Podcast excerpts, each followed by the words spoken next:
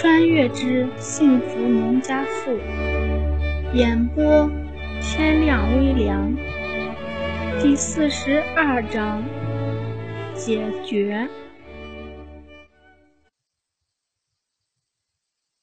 徐寡妇虽然被打得不轻，但是她可不怕李淑娟。当初她替自家儿子把家里的老宅占了之后，这死丫头也过来闹了一通，最后怎么着？还不是如了他的意。再怎么说，她也是李淑娟的娘，后娘难道就不是娘了？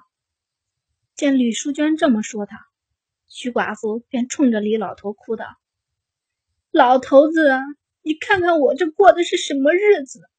自从嫁进了李家，我就替李家做牛做马，现在却被淑娟指着鼻子骂。既然这样，我活着还有什么意思？还不如死了算了。”说完就要往地上撞，一哭二闹三上吊，从古到今都是农村妇女的老把戏。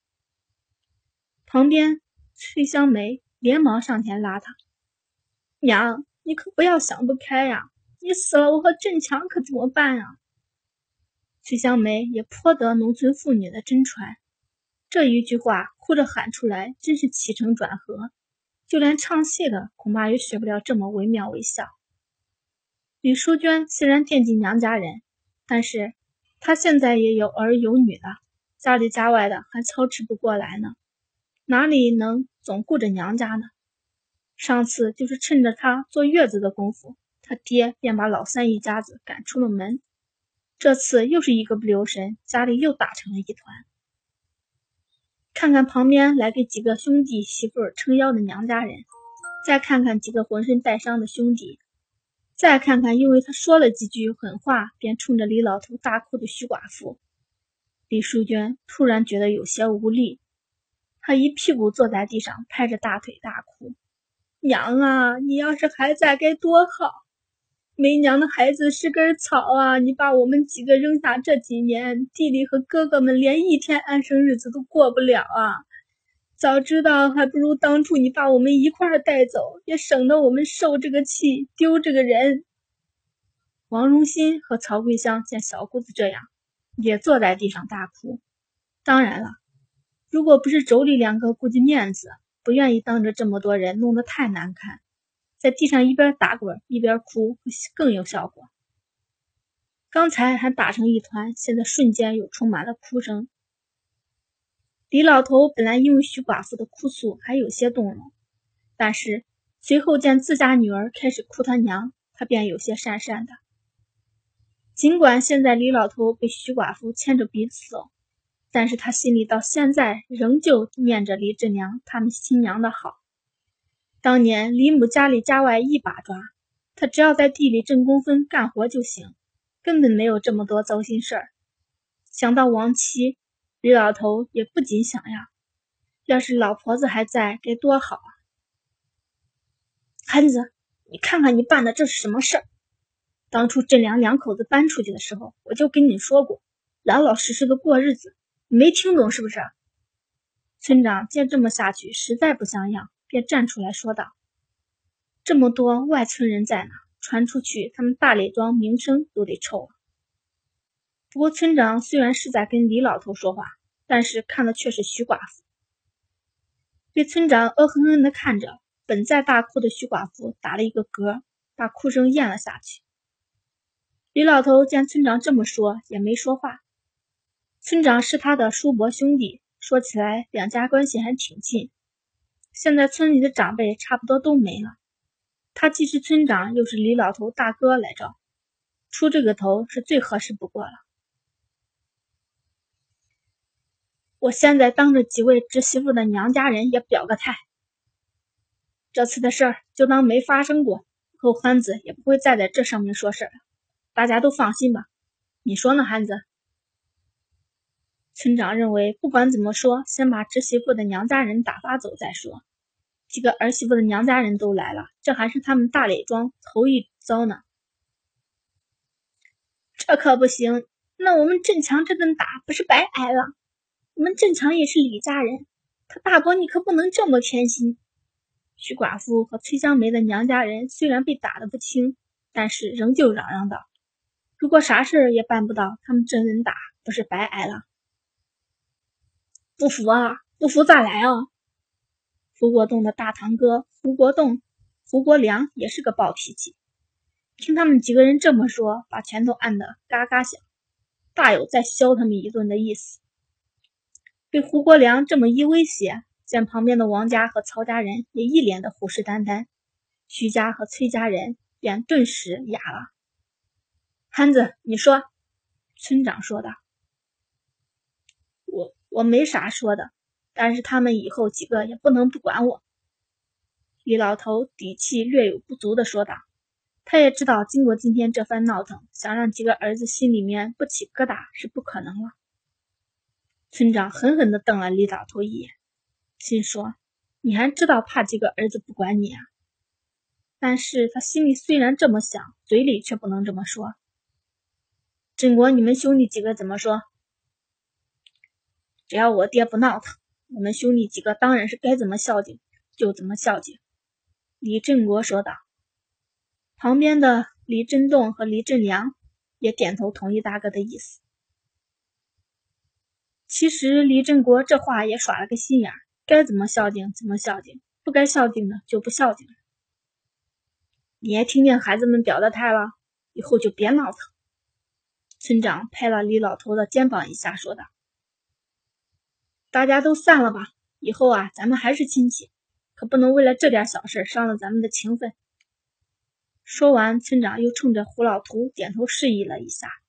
几个侄媳妇家女长辈来了不少，但是这男长辈可就胡老图一个，当爹的亲自过来，看来是被气得不轻。想到郑良那个大方利索的媳妇，村长也叹了口气。见村长这么说，大家也就顺势下了这个台阶。毕竟，虽然他们是来撑腰的，但是却不想弄得自家闺女在婆家待不下去。李振良见二哥二嫂带着娘家人走了，便招呼胡老图他们的爹娘去家里歇会儿吧。李儿在家休息呢，没让他出来，两个孩子也在家呢。刚才看外面乱成这个样子。李振良虽然知道是胡丽儿让大妞出来看情况的，但是到底把他打发出去，要是一个不小心把孩子碰倒了，他可没地方哭去。灵儿没事吧？捎信的啊，先说他被推了闪了一下腰，具体的也没说清楚。还有孩子几个月了，怎么也不往家里传个信儿啊？刚才那么乱，没顾得上说话。现在李桂兰才急忙问道：“两个多月了，想着家里一定也忙，就没说。李儿现在情况还好，让卫生所的医生看了下，说是就闪了一下，好好休息几天就行。”李振良并没有怕被媳妇娘家人数落，就把胡丽儿情况往轻了说。其实胡丽儿虽然被摔了一下，但是因为她身子骨壮，并没有多大事儿。不过这也把两口子吓了一跳。这几年为了盖房子，两口子连孩子都不敢要。现在二蛋都快上学了，才怀上老三。不管是李振良还是胡丽儿，都高兴的很。本来李振良想着去丈母娘家接过来看胡丽儿几天，但是胡丽儿说娘家侄子还小，他娘肯定走不开。再说他这都是第三胎了。现在也只是刚怀上了，又不是要生了，不用这么大惊小怪的。俩人这才没往娘家捎信，谁料就出了这事儿呢。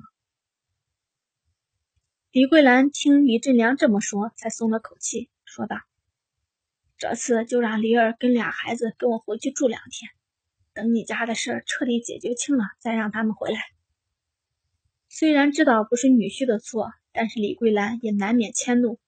是。李振良苦笑，他知道丈母娘这是气狠了。